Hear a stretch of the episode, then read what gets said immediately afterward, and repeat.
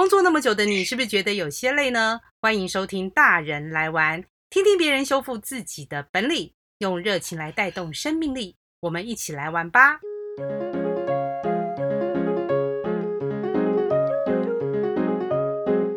大人玩什么？大人什么都能玩啊！大家好，我是 F 姐，欢迎收听大人来玩。今天大人来玩玩什么呢？今天依旧是在家露营，好，和朋友一个好朋友呢，就是上次那个很爱那个考证照的清清酒的旅行历酒师。然后我们今天来聊一聊一个，就是嗯，防疫期间我突然觉得忙得要死，是因为一直在做菜。做菜做的觉得很绝望、很烦躁，但是呢，因为证明呢本身除了爱喝酒以外，他还蛮爱做菜的，所以我就来聊一聊。第一个，Working from home 之后呢，你是不是做菜做到已经变不出花样了呢？再来就是呢，因为外卖其实也还蛮贵的啦，哈，那自己已经变不出什么把戏了，所以呢，我还在想说这一集我们就来看看。有时候，嗯，如果说我们去看看日剧啦，有时候好像还可以学到一点菜色哦。那刚好日剧又是正民的一个很在行的一个项目。没有啦，哪有很在行？网络上在行的人比我多很多，好不好？你这样讲，我就真的是没有脸见人。清酒啊，然后做菜啊，看日剧啊，那就是他很爱的事情。可是证明，我想今天找你，其实还有一件，还有一件事要问哈、哦。当防疫在家不能出去趴趴走的时候，反你会觉得这个时候一直追剧、跟做菜、跟喝酒是一个乐趣吗？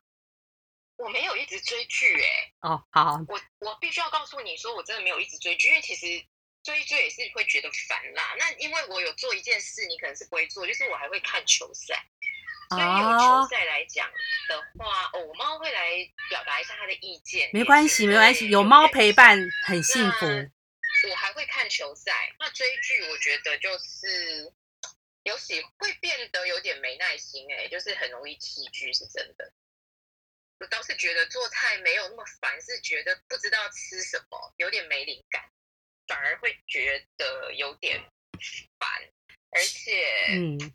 吃外面比较简单啦，不用自己收拾。你在家煮，就是从切菜开始，然后到最后要洗锅子，真的还蛮……你家你家的猫，你家的猫真的很有存在感呢。它很有存在感，可是。所以他，但是他叫了，他待会烧香会累啊。今天虽然我主要是要从日剧里面来看那个做菜这件事，还没有疫情之前，我那时候就有看一些深夜食堂，不要说嘛，这就是我们从年轻的时候的经典的剧就开始在。年轻吗？哎呦，就是早吐槽你，早个三岁也比较年轻呐、啊。然后还有再来呢，我后来也有看了一个呃，最近 Netflix 的那个《黑心居酒屋》，好。嗯然后呢，那当然什么侠饭呐，侠饭也看过一些啦，哈。然后昨日的美食啊，所以其实我发现日本人很爱用做菜来的一个主题。你觉得为什么他们会喜欢用做菜来做来去讲一个人的生活跟心理呢？我吃饭喝酒这件事情啊，对日本人来说也还蛮重要的，尤其是日本人的生活是一个很有季节感的生活。就是日本四季分明嘛，嗯，所以春夏秋冬，那他们就其实还蛮讲究，春天到了就该吃春天的东西，夏天到了该吃一点清凉消暑或是补充精力，因为夏天一直流汗，他们会觉得体力丧失。秋天到了就是什么东西都很肥美的时候，所以他们有食欲之秋的说法。那冬天呢？当然冬天到了就是吃螃蟹啦，吃海鲜啦，然后吃会吃一些。暖身体的食物会让你觉得温暖的食物，所以某种程度，我觉得日本人的生活是很有季节感的，所以他们吃东西也很有季节感，那他们就会很重视这一件事情。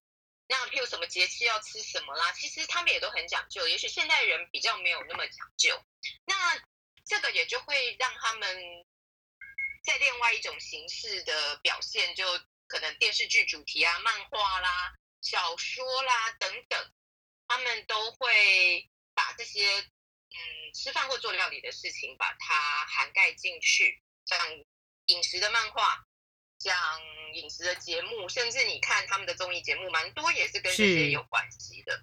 那所以。这大概就跟他们的文化跟民族性有关系吧。对呀、啊，然后觉得，那我自己是因为啊，现在就是每天要做菜，我真的是，然后我的脸书的脸友有很多都能做到整个觉得心烦意乱啊，然后真的超讨厌，超讨厌的。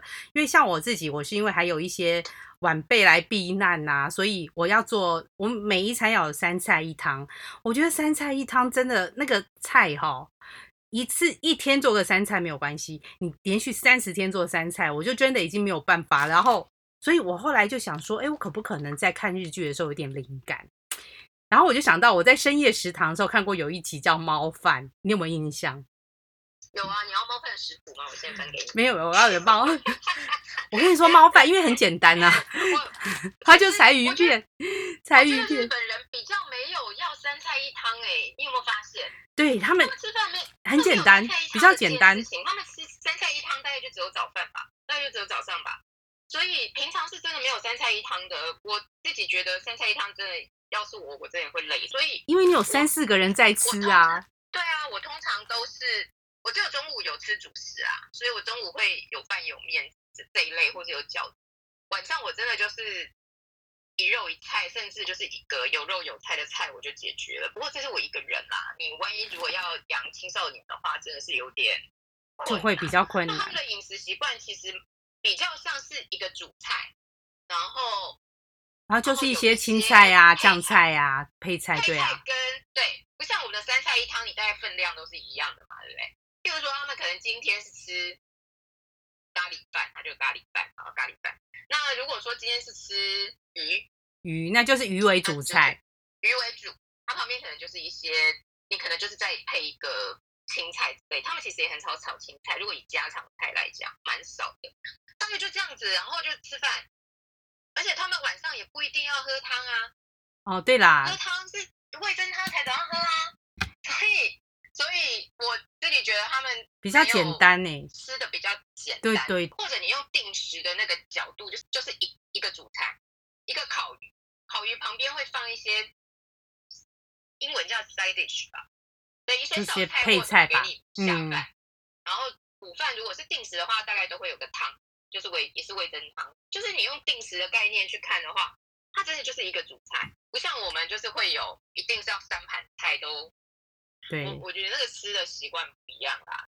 日剧里面找一些做菜的灵感的话，我会觉得像有点像我们的菜饭或是综合炊饭这一种啊，其实是非常简便的一个方式，至少可以让你少煮一道菜，对，到两道菜，真的很累。你吃了又有主食，里面等于说也有一些蔬菜，这样可能是根茎类比较多啦，那可能有一些。鸡肉或是鱼拌在一起，真的其实还蛮像菜饭的感觉，你就真的可以省一点功夫，这是我的想法。然后它又不像炒饭要大大火快炒，还要翻炒，这样子其实有点辛苦，就是把饭做好，把东西拌进去就好了。那因为今天呢，我除了讲那个我现在觉得很讨厌的做饭这件事以外呢，我们其实还要讲日剧啊，因为吃的日剧嘛，哈，像我自己在那边找了五部啊，比如说像深夜食堂刚刚说的那个猫饭可以学，而且深夜食堂做的菜其实没有很难。然后昨日的美食，那是在去年的片，对不对？二零二零。昨日的美食是去年还是前年？我这已经忘了。我觉得这个疫情搞得我很没有时间感。昨日的美食呢，其实它我记得的是高丽菜，因为通常我们两个人吃不完一整颗高丽菜，所以他就跟邻居两个 就邻居一起买，然后大家分，然后再来黑心居酒屋 n e f r e s 的黑心居酒屋，因为里面它有一两道可能是我们在家里可以做得起来的菜。昨日的美食的第一集的那个牛蒡跟五菇鲑鱼炊饭，我觉得那个我非常。推荐吗？推荐给大家做，其实那个我也做过，还蛮方便好做的，电锅就行。它的食谱是牛蒡跟五龙跟咸鲑鱼，但我自己觉得，因为咸鲑鱼其实是会比较有味道啦。咸鲑鱼现在有，其实有些超市是可以买得到的，但如果觉得咸鲑鱼太麻烦，你就直接也是买片买鲑鱼，然后盐抹一抹，放下去煮也是可以，效果也一样。对，然后再来就还有就是黑心居酒屋，因为黑心居酒屋是另外一个朋友，他就做了他第一集里面那个什么味增蛋黄，腌蛋黄，腌蛋黄，对，嗯、也做成功了。我以前都觉得剧演的不见得能做，就发现哎，你们都有做成功哎。其实是可以啦，因为像黑心居酒屋昨夜呃昨日的美食还有出食谱书哦。哇，他还有食谱，去去去买来一样化就好了，而且它的它的食材不会太难处理。黑心居酒屋反而我觉得味噌腌蛋黄是还蛮印象深刻，但我印象中它好像有一个烤鸡还是烤什么，哦，烤起来很好吃，我也想试试看，因为它有教我们特殊的手法，我觉得那个就是像专业料理人的那种手法，你知道吗？可是在家可以做这样，就这种。料理节目，他们都会讲到料理人的诚心诚意，跟那种为了让料理更好吃的那种努力。我觉得日本他们在做这些节目的时候，有时候他讲的倒不是说多豪华，所以他常常会是在一个像深夜食堂、像黑心居酒屋，就是在一个小小的店，然后他们就会针对这个客人客人的特性。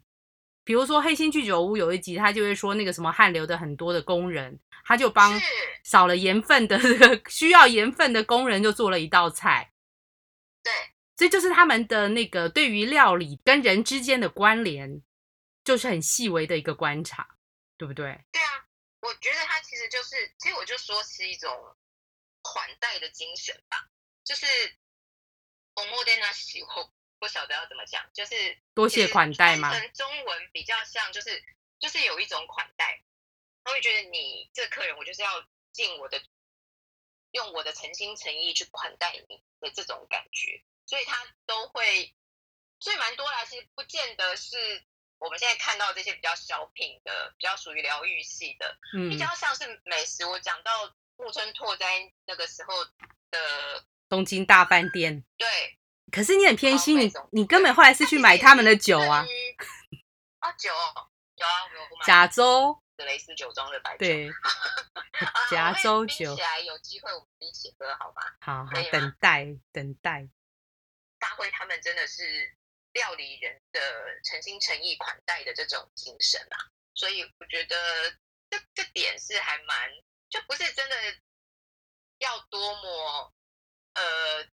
了不起华丽的食材或是手法，有时候反而是你身边随身可以发现的东西，然后他们的心意就是怎么样把它融入在他做的料理里面。我觉得比较是，如果是我们常看的深夜食堂啊、黑心居酒屋啊，嗯，蛮比较是属于这类的感觉。侠饭我觉得是一个比较特殊的啦，侠饭他是讲一个黑道大哥很会做菜，对，那这个黑道大哥的。概念是说，因为黑道嘛，就在过着那个生活是躲人、躲躲警察、躲那个另外的黑道的日子，这种火里水里来火里去的这种生活，所以他可能今天吃的这个饭，可能是他最后一餐嘛，所以他觉得不能浪费他吃的东西，所以他就是非常在意的、认真的去吃饭，然后他自己做。所以它也是一样用还蛮简单生活随处可见家常式的料理，甚至在罐头里面就直接打开罐头放在火上加热，然后再放上洋葱吧、鱼罐头，还有柠檬汁之类，还有柠檬片之类的，然后就嗯，我也试过，欸、那一道我也试过哎、欸。可以去腥，我也试过。就是把罐头 打开之后啊，然后我就撒葱花，然后放一点酒，然后就直接用罐头在小火上面就这样烤烤烤，然后就变热的，对，它就变热的。然后葱啊，或者说你要加的酒或什么就在里面，然后把它淋在饭上面，它就是一道饭，一道呃，怎么说，就是一个下饭的事情啦。对，对。那这个我觉得用罐头做，我觉得很重要，真的还蛮对啊。不过它在我们现在的平台上没有啦，哦，没有了，对，蛮久之前的一个剧，所以可能大家要 Google 一下，可能才看得到。Daily Motion 啊，在那个我后来因为我要再重看它的时候很难找，对，蛮多 蛮多的老老日剧是在 Daily Motion 找到是没有错。以前还有 B 站，但在自从 B 站被扫过一次以后，B 站就没有了，应该没有吧？我不知道现在 B 站有没有，所以。大家就是 Dailymotion 找吧。那还我要讲一部是你呃前一阵子你说你很爱的一部片，叫《和鸽子酒》。和鸽子酒它比较没有着重在食谱，它其实比较着重在一家店，对不对？比如说他进了一家店，叫了一个，然后喝酒，哎，其实他都在喝酒，哎。来，你聊聊，这是你的生活，来来来。孤独的美食家两个可以配对一起服用，好吗？一个是男的，一个是女的。孤独的美食家是男的，但他只吃饭不喝酒。五郎先生只吃东西不喝酒。那么和歌子小姐呢？二十六岁，年轻上班族女生。她呢是一个女生去吃饭，所以基本上她真的是配对不用哦。五郎也自己去吃饭哦。和歌子的酒，她就是每天，她作为一个上班族，每天上班以后下班的乐趣就是去找一家店。坐下来吃一点东西，喝一点酒，所以它叫做一个人的酒。那他就会找各式各样不一样的店，看他的心情。那这个剧据我所知已经出了五季了，还有两个特别篇。那他最早是漫画改编的，KK 有放漫画，KK 我讲 KK 就是 KKTV 啦，也有放动动画版的，有十二集，还蛮短的，比那个呃电视剧短。那电视剧现在去年我印象中，它第五季是去年上，还拍了一个到飞驼高山的一个特别篇，所以大家有兴趣可以看看。他其实也有一集是自己，如果你自己在家喝酒的话怎么办？他自己也有做一些，这个很重要。他喝酒，所以他会讲说今天的料理要配什么酒，他就会去介绍，比如今天适合喝啤酒啦、红白酒啦。还是日本烧酒啦，还是清酒等等，他各式各样的酒其实都有介绍哦。我觉得还蛮喜欢日本居酒屋的那种感觉的，是还蛮推荐这部剧。当然真的可以跟孤独美食家配对配对嘛？因为我后来就是发现我自己因为很爱喝酒，所以也会订酒。那我就觉得现在那个。呃，订酒网站呢，就是疯狂式的不停的发讯息给你，因为我发我自己认为，是不是在这段期间，其实订酒网站接的单超多的，而且防疫在家不喝酒很难呢、欸。然后我每天都被洗脑啊，我就会觉得哇，这个感觉好好，那个感觉好好，然后所以我就自己不断的，我的冰箱已经快要爆炸了。你不是已经爆了？有冷冻还有酒，你已经爆了一轮又一轮了吧？对，我报了一轮又一轮，我冰箱真的快要炸掉了。然后我就觉得说，我应该如果真的封城的话，我也不会饿死。啊，封城就只有缺青菜啦，青菜没有办法放那么久。对，刚好我们谈到酒这件事情，就是在呃这段大家不能出门，其实我自己别的 podcast 也有说啊，要喝酒啊，就是要订酒，然后甚至于很多原来的酒商，什么线上品酒也出来啦，然后现那个什么呃不能开的。话也出现了调酒包啊，所以就是大家在家，我觉得喝可能不是因为闷吧，就是就是要喝啊，所以下酒菜也相形变得很重要。你自己有做过喝鸽子酒里面的下酒菜吗？我做过太多的下酒菜，你问我，我真的已经忘记了。和鸽子酒下酒菜我不知道有没有。日剧里面的下酒菜，我应你问我是不是真的做过某一道，我想不起来。但是他可能我看过了这些剧里面，他可能有一个手法，或是有一个食材，我看了以后我会很想有灵感，我就会去买这个食材来来做。但是是不是真的照着日剧上做，我已经忘记了。我每天晚上都在喝，我每天晚上都在做下酒菜。你这样忽然一问我，我就完全失忆。而且你知道喝酒喝多了会断片啊。哦，对对对对，下酒我已经忘记了。是。所以，所以我就觉得说，像从菜到酒，我觉得在这一段期间，呃，因为我要做菜嘛，那做菜难免你就，呃，比如说做海鲜，你就要撒一点酒，那撒一点酒一点点，可是自己都把整瓶喝掉，这种情况也很多。我们在厨房里面烦闷的时候呢，你就自己喝一点酒啦，可能做菜会比较快乐。我不知道你是不是已经开始有做到烦的感觉，我觉得超烦的。我也会一边做一边喝，那。主要我会选，譬如说我今天想吃什么，我就会去选我，嗯，或者我今天做了什么菜，我会去选适合的酒来喝，所以就完全，或者是我今天想要喝什么酒，我就会做适合我想要喝的酒的料理。我觉得是主要喝酒是闷吧，有时候有点小烦闷的时候，喝一点点酒，小酌怡情啦。就是比较不会觉得很烦闷。像我自己在家也看了一个叫《最好的时光》，里面一开始他就说，就是烦闷的中年人呢，他就讲到了一个，如果你的血液里面有零点零五趴的酒精，你就会处于，就你就会心情非常愉快，能够放松。我觉得是，我觉得是、欸，哎，是是可以是啦，但是我总觉得。诶，适量就好，适量。零点零五很少了。如果说我今天做菜想到的是要配酒，会不会动力就比较好，就不会烦闷？是啊，是啊，真的啊。你你就先想，我今天要喝什么酒？